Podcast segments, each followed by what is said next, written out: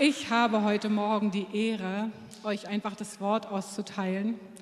Und ähm, ich liebe das so. In unserer Gemeinde ist es so üblich, dass man sich gegenseitig echt anfeuert.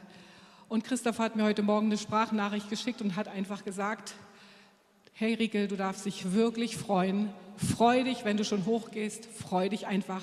Und das will ich hiermit sagen, ich freue mich, auch wenn man es mir nicht immer ganz doll ansieht. Aber ich freue mich wirklich von Herzen.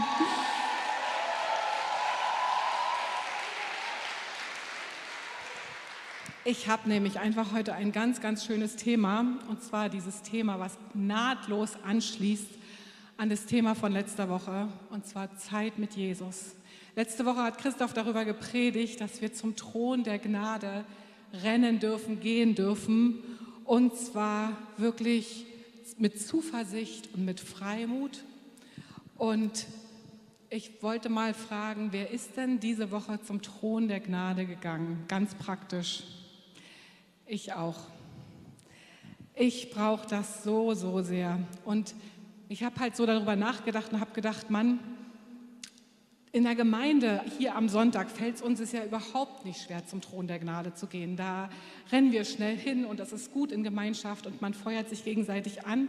Aber was ist, wenn wir zu Hause sind oder so wie jetzt in den kommenden drei Wochen, wenn es keinen Gottesdienst gibt? Was machen wir dann? Wie gehen wir dann vor? Und ich musste so an einen Satz denken, den ich mal gelesen habe, der hieß, wir sind Jesus so nah, wie wir Jesus sein wollen. Das heißt, wir bestimmen zum großen Teil den Grad der Intimität mit Jesus, den wir haben. Und ein Satz von letzter Woche, den liebe ich auch, den habe ich mir aufgeschrieben. Da hat Christoph gesagt, sich subtil schlecht zu fühlen ist Sünde. Und manchmal brauchen wir das, dass wir das wirklich hören. Wir haben manchmal so ein Gefühl von dem, weil wir uns selber angucken und einfach wissen, dass Dinge nicht so gut gelaufen sind. Und zum Thron der Gnade rennen bedeutet, ich vertraue Jesus, dass seine Gnade ausreicht. Und das ist wirklich etwas, was wir tagtäglich brauchen und was wir echt in unserem Alltag etablieren dürfen. Die zweite Folie darf gerne mit draufgelegt werden. Also Zeit mit Jesus ist ganz oft eines der Themen, habe ich festgestellt, was oftmals mit so einer gewissen Schwere belastet ist, wo Leute denken, oh, stille Zeit, still. Das ist etwas, was manchmal so überhaupt nicht attraktiv wirkt und was wir versuchen auch irgendwie immer in unserem Alltag so ein bisschen zu entschuldigen wenn es nicht funktioniert, wir hatten keine Zeit, ähm, es ging nicht, aus welchen Gründen noch immer. Und wisst ihr, diese Predigt, die ich heute halten möchte, soll euch wirklich locken und euch einen Geschmack geben, dass diese Zeit mit Jesus so eine kostbare Zeit ist und dass es wirklich nichts ist, was still ist, was schwer ist oder auch gar langweilig ist. Und ich habe gemerkt, als ich Christ geworden bin, also ist mir dazu eingefallen, dass ich versucht habe, irgendwie alles zu kopieren, was ich irgendwie bei anderen gesehen habe. Also wie haben die gelebt, wie sehen die aus, wie kleiden die sich, wie machen die ihre Zeit mit Jesus. Und ich habe versucht, wirklich fast alles nachzumachen. Und es ist unglaublich anstrengend und überhaupt gar nicht zielführend. Ich habe zum Beispiel gedacht, okay, wenn du jetzt Christ bist, muss jeder sehen, dass Jesus in dir lebt. Du musst also immer freundlich aussehen. Also habe ich vor dem Spiegel versucht zu lächeln und bin grinsend durch die Gegend gegangen und es war so anstrengend. Und ich habe gedacht, ich darf im Bus nicht mehr schummeln, ich darf also nicht mehr drängeln, ich muss jedem meinen Platz anbieten. Und irgendwie habe ich gemerkt, nee, das kann es einfach nicht sein, etwas zu kopieren. Und ähm, ich habe mal vor Jahren eine Predigt gehört, da hat Andreas Hermann gepredigt, sterbe der Kopie und lebe das Original. Und das Originalleben können wir wirklich, wenn wir Jesus wirklich kennen, wirklich kennen. Also Jesus zu kennen bedeutet ihm wirklich nahe zu sein, Zeit zu haben, ihn zu hören und es echt zu lernen. Und außerdem habe ich festgestellt, letztendlich Menschen zu kopieren oder sie auf ein Podest zu stellen, weil sie vielleicht vorne stehen, weil sie predigen oder auch mal irgendwas zu sagen haben, hilft gar nicht, weil wenn diese Menschen stolpern und Fehler machen, dann verunsichert uns das total. Also Fokus auf Jesus, nicht auf Menschen, obwohl wir natürlich Vorbilder brauchen. Aber jeder kann einfach auch mal stolpern. Und warum ist es jetzt so überlebensnotwendig, Zeit mit Jesus zu verbrauchen, äh, zu gebrauchen und zu verbringen, natürlich?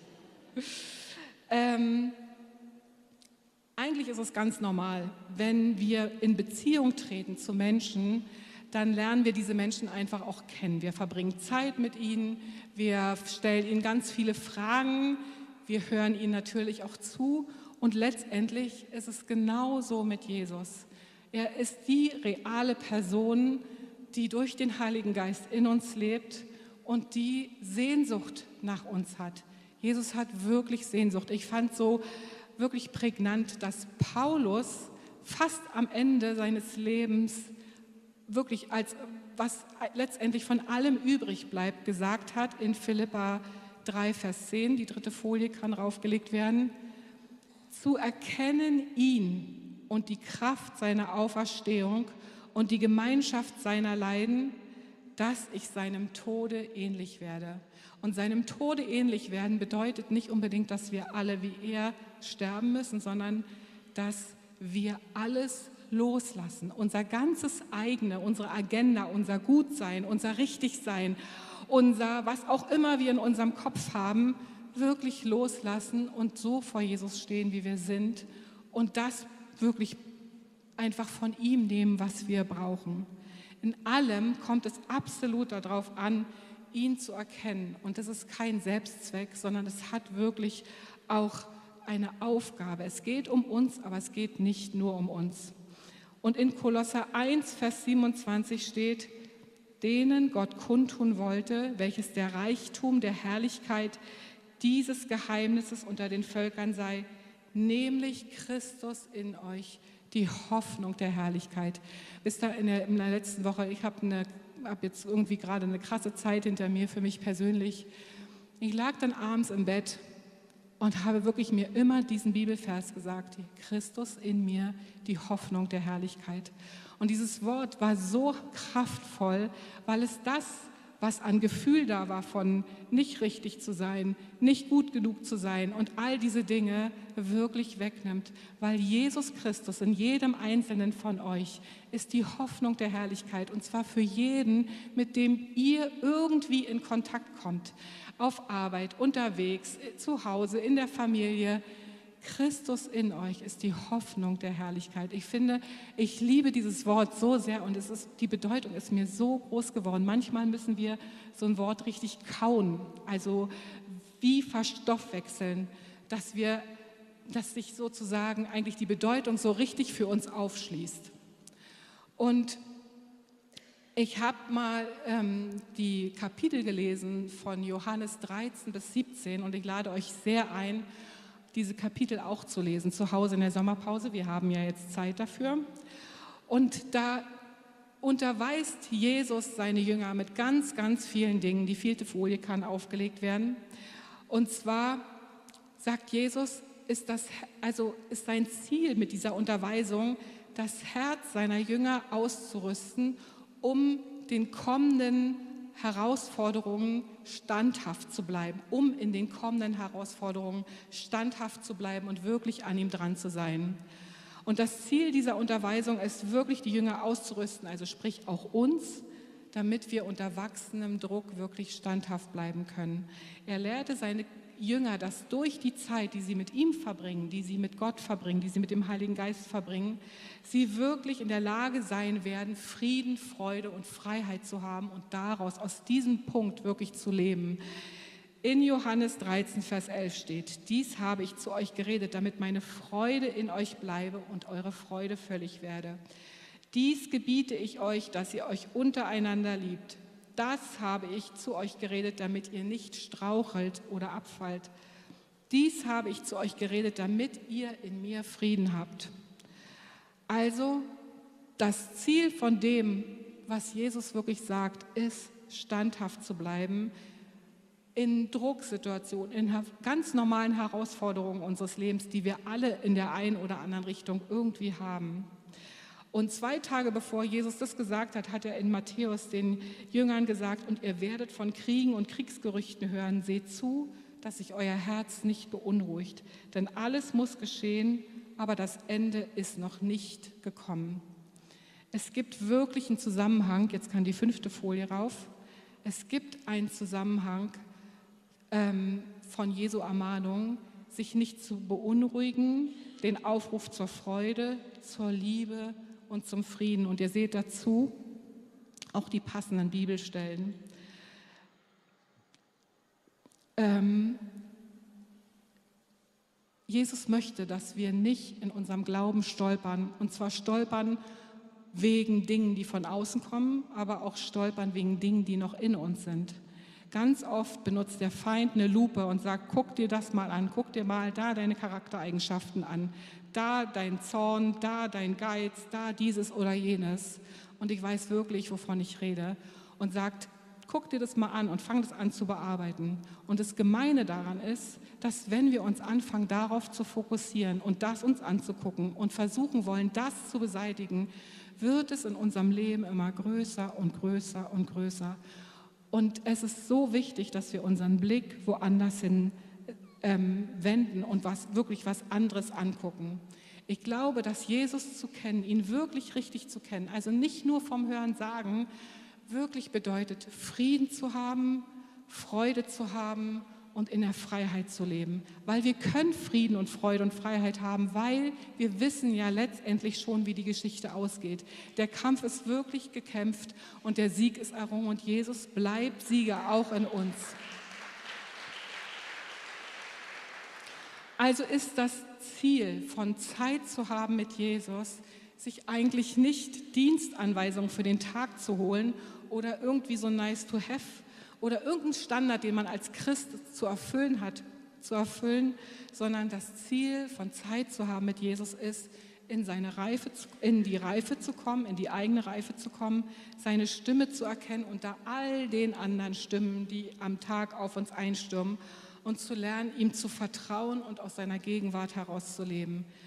Satt in ihm zu sein, wirklich in ihm satt zu sein und Friede, Freiheit und Freude zu haben. Jemand hat mal in letzter Zeit zu mir gesagt, und dieser Satz, der saß so krass, über den habe ich ganz lange nachgedacht. Er hat gesagt, Rike, du musst deine Entscheidung aus dem Raum des Friedens, der Freiheit und der Freude fällen. Nicht der Enge, nicht der Not, nicht dessen, was gerade irgendwo ansteht, was gerade so laut schreit, sondern wirklich aus dem heraus, was Jesus gemacht hat. Und als unsere Kinder klein waren, haben wir ihnen immer viele Geschichten erzählt. Und ich will euch heute auch eine Geschichte erzählen, die mir zu diesem Thema eingefallen ist. Diese Geschichte liebe ich sehr. Die heißt Die Melodie des Königs. Vielleicht kennt der eine oder andere diese Geschichte. Die ist von Max Lucado und ich erzähle euch nur einen ganz kurzen Abriss, um zu verdeutlichen, was es bedeutet, wirklich Jesus zu kennen, also ein inneres Bild von ihm zu haben, wer er ist, damit wir unterscheiden können, wer redet denn da? Rede ich, Redet der Feind oder redet tatsächlich Jesus durch den Heiligen Geist? Also, diese Geschichte heißt die Melodie des Königs und handelt von drei Rittern, die alle die schöne Königstochter heiraten wollten. Und jeder dieser drei Ritter hatte beim König um die Hand der schönen Königstochter angehalten. Der Prinz sagte ihnen, dass der König demjenigen die Königstochter zur Frau gibt, der sich als erster dieser Ehre als würdig erweisen würde. Und dazu mussten alle drei eine Prüfung absolvieren. Und die Prüfung war eine Reise zum Schloss des König, Königs durch den Finsterwald. Eigentlich heißt er in der Geschichte Schierlingsforst. Ich finde Finsterwald viel passender, weil manchmal fühlt sich unser Leben manchmal so ein bisschen an wie so ein Finsterwald. Jeder der, der drei Ritter verspürte dabei Angst, obwohl alle sehr mutige Ritter waren. Denn der Wald war die Heimat der Hofnichtse. Hofnichtse, finde ich auch ein tolles Wort. Kleine, listige Wesen mit gelben Augen. Hofnichtse waren nicht stark, aber sehr schlau und es gab viele von ihnen. Jeder der Ritter durfte einen Begleiter wählen, eine Hilfe, um sicher durch diesen Finsterwald zu gelangen. Der erste Ritter war bekannt für seine Stärke, der zweite Ritter war bekannt für seine Schnelligkeit und der dritte war bekannt für seine Weisheit. Die Ritter erkundigten sich bei dem Prinzen, wie sie den Weg durch den Finsterwald denn finden könnten. Der Prinz zeigte ihnen eine Flöte, die es nur zweimal im ganzen Königreich gab. Eine hatte der König und eine hatte der Prinz. Der König und der Prinz spielen immer die gleiche Melodie. Dreimal am Tag wird der König auf den Zinnen des Schlosses die Melodie spielen, sodass die Ritter die Melodie vernehmen können und sich daran orientieren können, um sicher ins Schloss zu gelangen. Alle drei Ritter wählten ihre Begleiter für die Reise und machten sich auf, als erster bei dem König zu sein und natürlich die Königstochter zu bekommen.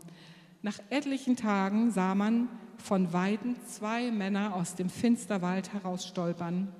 Der König gab Anweisung, diese Männer zu holen, ihnen zu essen zu geben und neue Kleidung und sie dann ausruhen zu lassen. Und am Abend sollten sie dann beim Festbankett von ihrer erfolgreichen Reise erzählen und der Sieger vorgestellt werden. Der dritte Ritter gewann diesen Wettkampf und erzählte seine Erlebnisse dem König. Die Hofnichtste nahmen allen drei Rittern am Anfang ihrer Reise sofort ihre Pferde weg. Aber das Schlimmste für alle war, dass sie die Melodie des Königs nachahmten. Jedes Mal, wenn die Melodie des Königs erklang, fingen hunderte Flöten im Wald an zu spielen aus ganz unterschiedlichen Richtungen.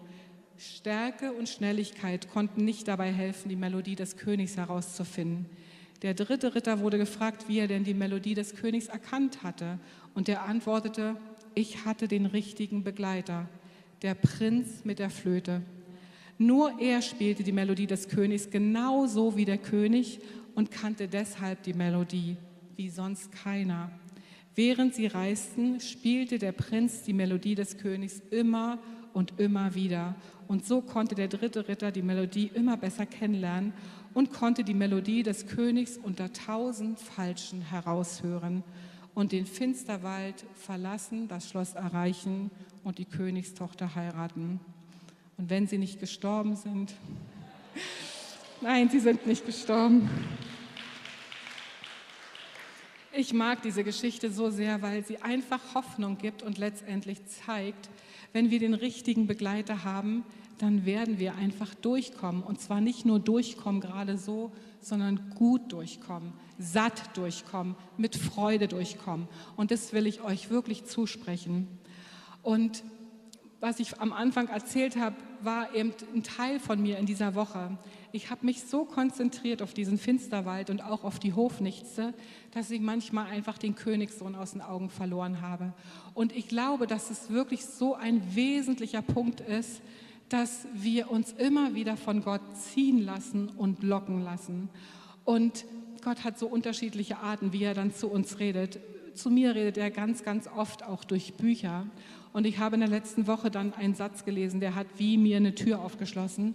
Und zwar hat er gesagt, du kannst dich, wenn, wenn Menschen, die sensibel sind und die eigentlich ähm, ja auch manchmal so diesen Geist der Unterscheidung haben, sich auf das, auf das, was nicht gut ist, konzentrieren, dann wird dieses, was nicht gut ist, immer größer.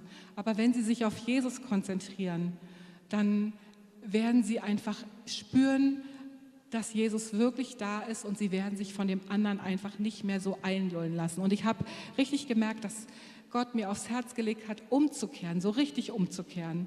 Also ein Weg, den man weitergeht, der, der falsch ist, der wird nicht deswegen richtig, weil man ihn weitergeht, sondern man muss dann echt umkehren und Buße tun und einfach zurückkehren.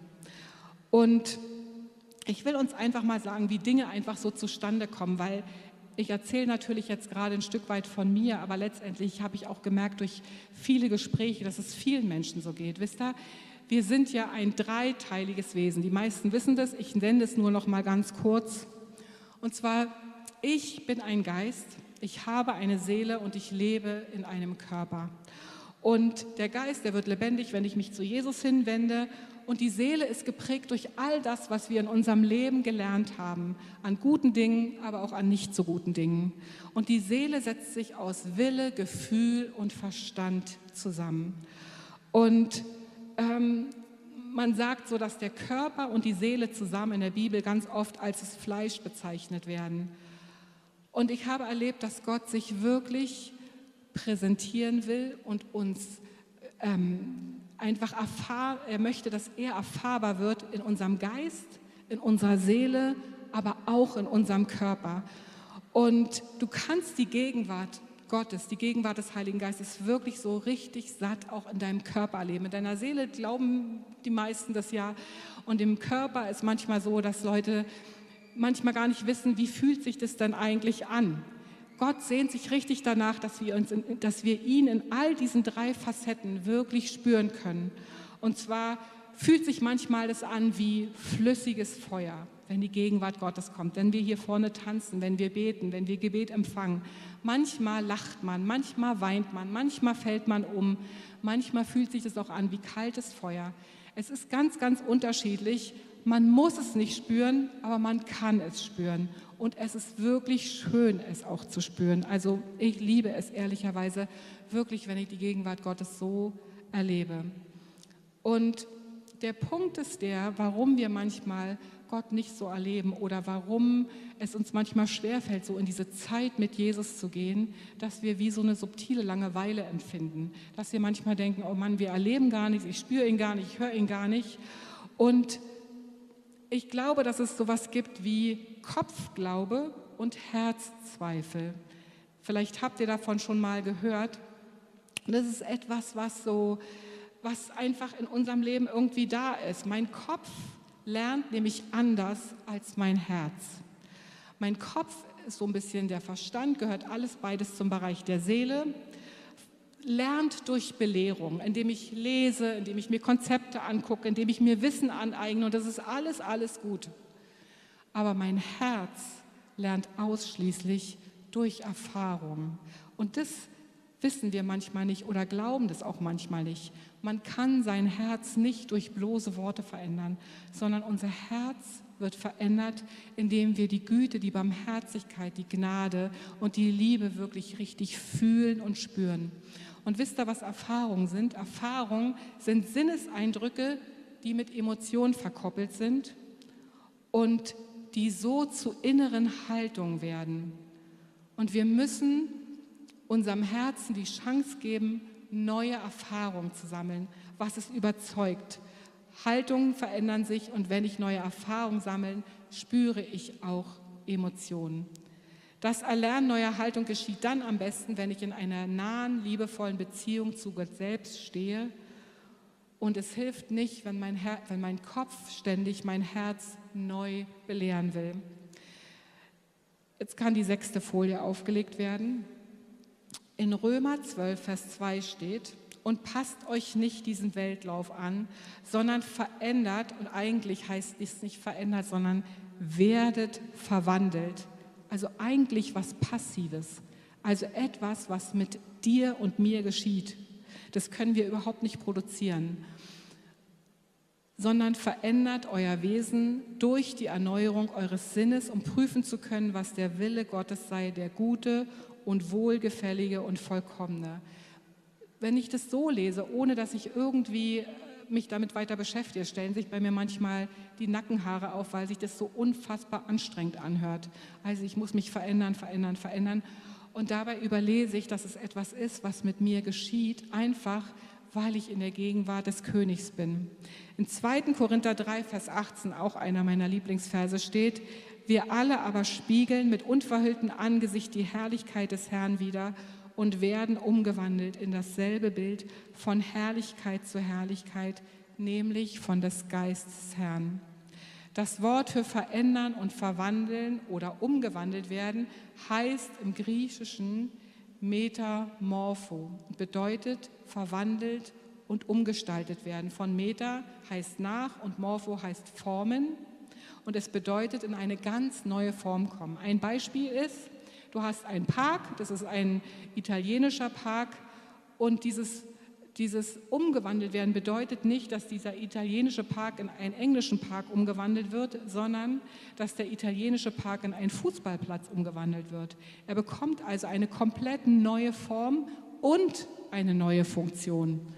Und es ist außerdem das gleiche Wort, was verwendet wird in der Bibelstelle, wo Jesus auf den Berg der Verklärung geht und dort verwandelt wird. Er wird sozusagen, hat, bekommt ein, ein etwas Übernatürliches, von, von seinem irdischen Körper wird er verwandelt in dieses Übernatürliche. Und zwar die innere und die äußere Form. Und wir spiegeln die Herrlichkeit des Herrn wieder und werden in dasselbe durch den Geist des Herrn verwandelt. Und Herrlichkeit wird im Griechischen oder heißt im Griechischen Doxa und bedeutet, dass ähm, nicht die äußere glanzvolle Erscheinung, sondern die von innen herausscheinende Herrlichkeit sichtbar wird. Also nicht außen, sondern innen. Und zwar indem wir Zeit mit dem Höchsten verbringen. Und das passiert quasi mit uns, nicht durch uns. Das ist eine totale, also ich habe es als eine absolute Entlastung empfunden, dass es nicht von meinem Können und von meinem Gutsein oder Richtigsein abhängig ist, sondern wirklich, dass es etwas ist, was Gott mit mir tut, einfach weil ich mit ihm Zeit verbringe. Und Zeit verbringen mit Jesus bedeutet natürlich Zeit aussondern. Jesus sagt zu uns, und siehe, ich bin bei euch alle Tage bis ans Ende der Welt. Ähm, die Frage ist also nicht, ob Jesus in uns oder bei uns ist, sondern nur, ob wir seine Gegenwart wahrnehmen können und spüren können. Und oft verhindert Enttäuschung, weil wir es so oft schon nicht erlebt haben, oder Schmerz oder irgendwelche anderen Blockaden, dass wir ihn spüren können. Jetzt kann gerne die siebte Folie aufgelegt werden. Dieses Bild liebe ich einfach sehr, weil es so viel Vertrautheit zeigt. Die gucken sich beide nicht mal an, sondern gucken beide in eine Richtung. Aber Jesus ist ganz nah. Jesus ist einfach an der Seite von diesem Kind. Und ich mag dieses Bild einfach sehr. Ich glaube, dass Jesus wirklich immer bei uns ist, immer. Aber wir ganz oft nicht bei uns sind. Das ist ein ganz großer Unterschied. Martin hat mal vor einiger Zeit gepredigt und hat mich sehr angesprochen. Er sagt, in der Zeit vom Einschlafen und Aufwachen und vom Aufwachen morgens gibt es so eine sensible Phase, wo wir wie wach sind für den Heiligen Geist. Wir sind noch nicht wirklich wach, um in unser Tagesgeschäft zu gehen. Wir sind aber wach genug, um Impulse zu bekommen vom Heiligen Geist. Und ehrlich, das erlebe ich ganz, ganz oft. In dieser Zeit redet Gott ganz oft zu mir, kurz vorm Einschlafen und kurz vorm Aufwachen, vorm richtigen Aufstehen. Und ich merke einfach, dass da meine Filteranlage noch nicht in Gang ist. Ich bin in dieser Zeit besonders sensibel, einfach das zu fühlen und zu spüren. Und versucht doch mal jetzt in dieser Zeit wirklich dem nachzufühlen, wenn ihr abends kurz vorm Einschlafen seid, dass ihr euch irgendwie was über ein Wort Gottes nachdenkt, was euch besonders kostbar ist, was ihr besonders liebt. Oder morgens, wenn ihr wach werdet, als erstes sagt, guten Morgen, Heiliger Geist. Benny Hinn hat eine ganze Buchserie darüber geschrieben, kleine Werbung am, einen, am äh, nebenbei. Das ist wirklich, das macht den Unterschied, weil wir einfach anders schon in den Tag starten und anders fokussiert sind. Und in der Zeit, als Jesus in dieser Welt war mit seinen Jüngern, hat er ganz oft Zeiten gehabt, wo er sich zurückgezogen hat von allen Menschen, von allen Aufgaben, von allen Freunden. Er ist einfach selber wirklich in die Gegenwart des Vaters gegangen und hat ähm, sich sozusagen einfach Zeit genommen, um um aufzutanken, um den König zu hören, um den Vater zu hören, um Trost zu bekommen und um Kraft zu bekommen. Und das ist ein Beispiel Lukas 9, Vers 10, da steht, und die Apostel kehrten zurück und erzählten ihm alles, was sie getan hatten. Und er nahm sie zu sich und zog sich zurück an einen einsamen Ort bei der Stadt, die Bezeida heißt.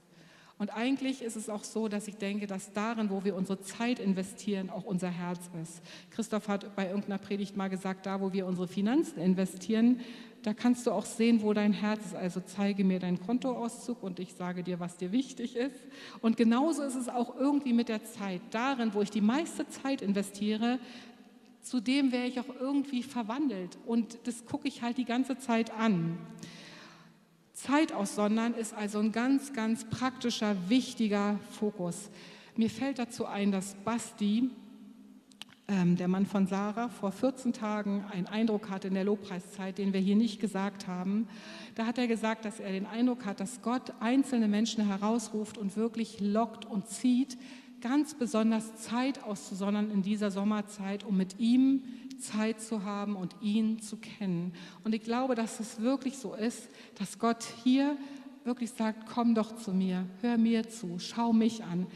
Nicht die Nachrichten in erster Linie oder irgendwelche To-Dos oder anderen Dinge, sondern schau mich an. Ich will dir begegnen. Zeit aussondern. Wir verwandeln uns wirklich in das, was wir anschauen. Wisst ihr, bei Ehepaaren fällt mir das ganz oft auf. Je älter sie werden, wenn sie echt glücklich verheiratet sind miteinander, es passt sich irgendwie gleich an, die Mimik passt sich an. Manche Ehepaare fangen an, sich die gleichen Jacken zu kaufen, äh, irgendwie gleich anzuziehen. Das ist jetzt eine Geschmacksfrage, ob man das will, aber du siehst einfach, man sagt es ja sogar manchmal von Hund und Herrchen, dass die Mimik irgendwie ähnlich wird und sich Dinge einfach anpassen. Und dahinter steckt einfach eine geistliche Gesetzmäßigkeit, die wirklich wahr ist. Wir werden zu dem verwandelt, was wir anschauen.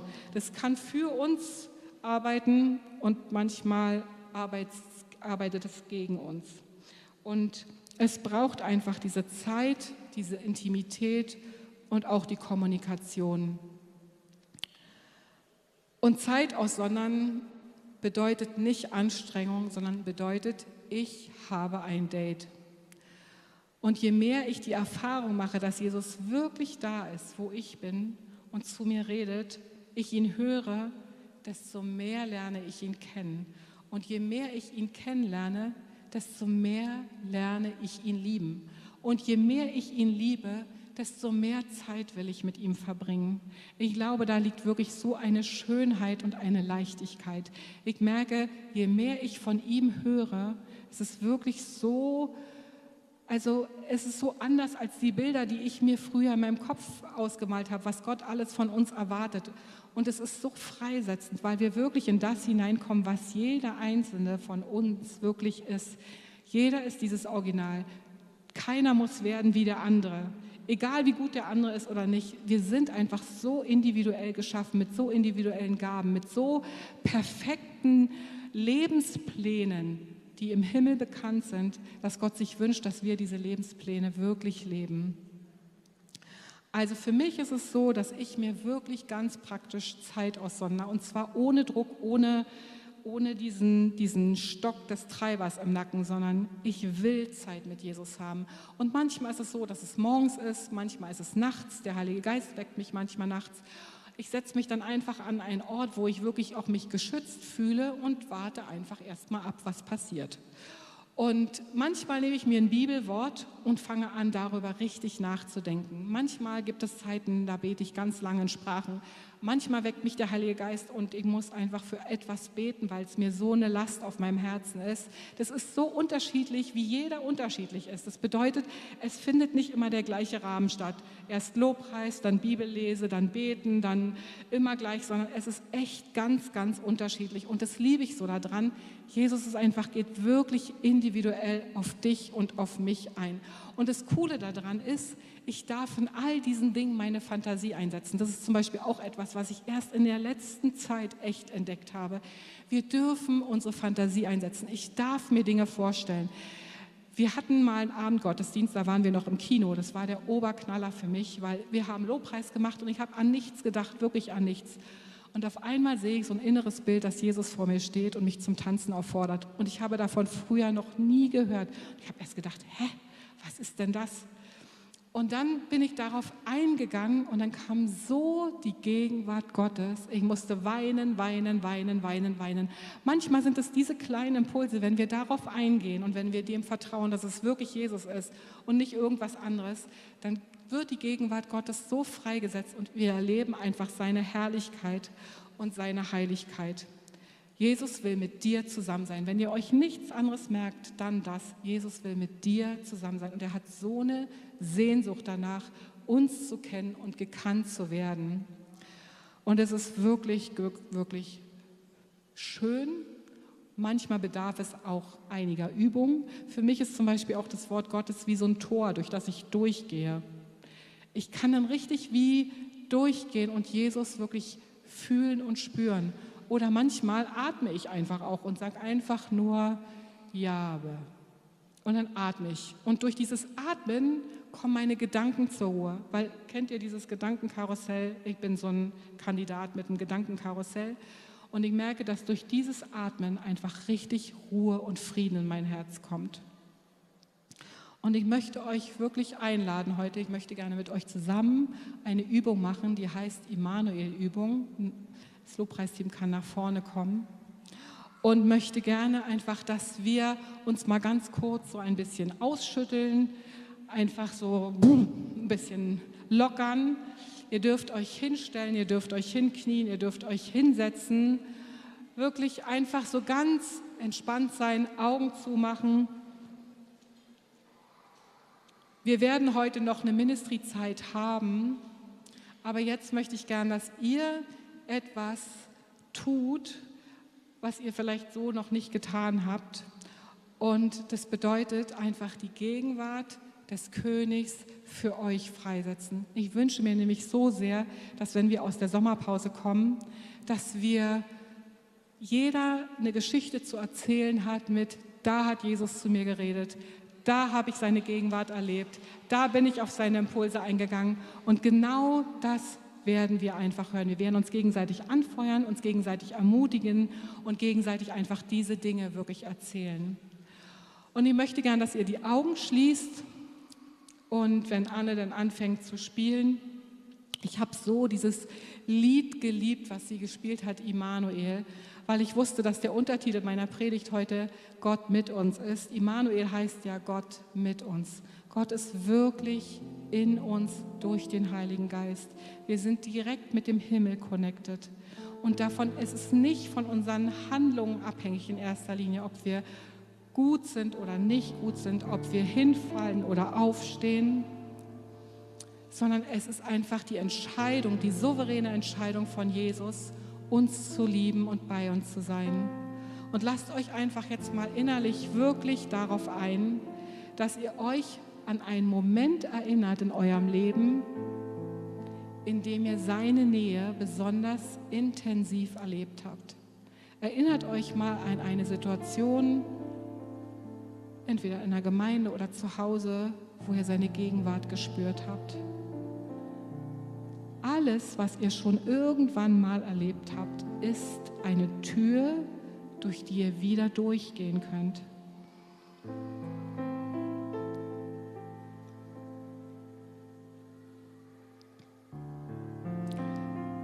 Bittet Jesus doch mal darum, dass er euch in seine Nähe hineinzieht.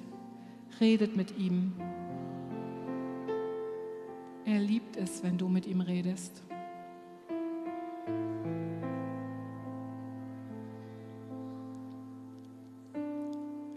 Und lass wirklich diese Erinnerung zu einer frischen Erfahrung für hier und heute werden.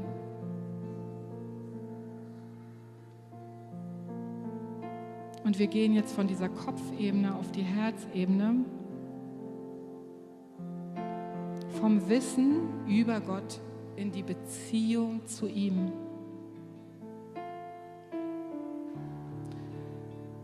Kannst du Jesus vor deinem inneren Auge sehen? Stell dir vor, wie er vor dir steht, wie er dich anschaut seine liebevollen Augen sind auf dich alleine gerichtet, als gäbe es keine Nachbarn. Wirklich auf dich. Was siehst du?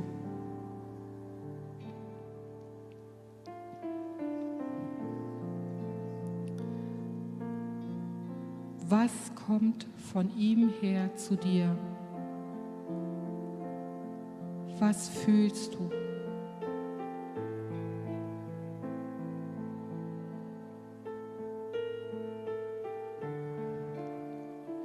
Hörst du etwas?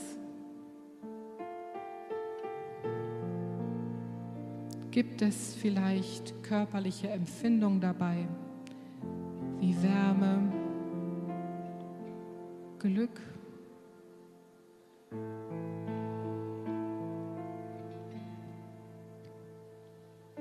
Wir beteiligen all unsere ganze Vorstellungskraft mit unseren ganzen Sinnen daran, an dieser Begegnung mit Jesus, der hier und jetzt da ist. Was schätzt du in seiner Nähe? Was ist dir an ihm besonders kostbar? Drück ihm das aus, sag ihm das.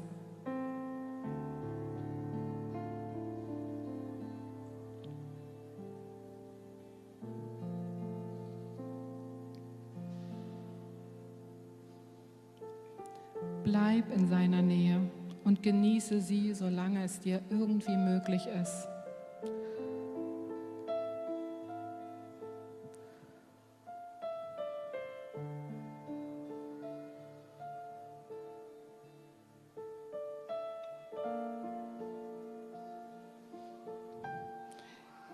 Ich möchte jetzt alle einladen, nach vorne zu kommen, die eine neue Berührung von Jesus explizit brauchen. Alle Beter dürfen gerne nach vorne kommen. Und jeder, der Gebet haben möchte, darf nach vorne kommen. Und ich lese jetzt noch drei Bibelstellen vor und dann möchte ich gerne, dass wir zusammen wirklich nochmal dieses Lied Immanuel singen, weil es geht in unserem Leben in allem wirklich nur um ihn. Es geht um ihn. Das Universum dreht sich um ihn. Wir drehen uns um ihn. Er liebt. Er hat zuerst geliebt. In Jesaja 55, Vers 6 steht: Suchet den Herrn, solange er zu finden ist. Rufe ihn an, während er nahe ist. In 2. Korinther 6, Vers 2 steht: denn er spricht, ich habe dich zur angenehmen Zeit erhört und dir am Tag des Heils geholfen. Sieh, jetzt ist die angenehme Zeit, jetzt ist der Tag des Heils. Im Psalm 36, Vers 7 steht, wie köstlich ist deine Gnade, o oh Gott, dass Menschenkinder unter dem Schatten deiner Flügel Zuflucht finden. Im Psalm 37, Vers 4 steht, und habe deine Lust an dem Herrn, so wird er dir geben, was dein Herz begehrt. Habe deine Lust am Herrn, so wird er dir geben, was dein Herz begehrt. Er will deine Lust sein. Nehmt euch Zeit in seiner Gegenwart.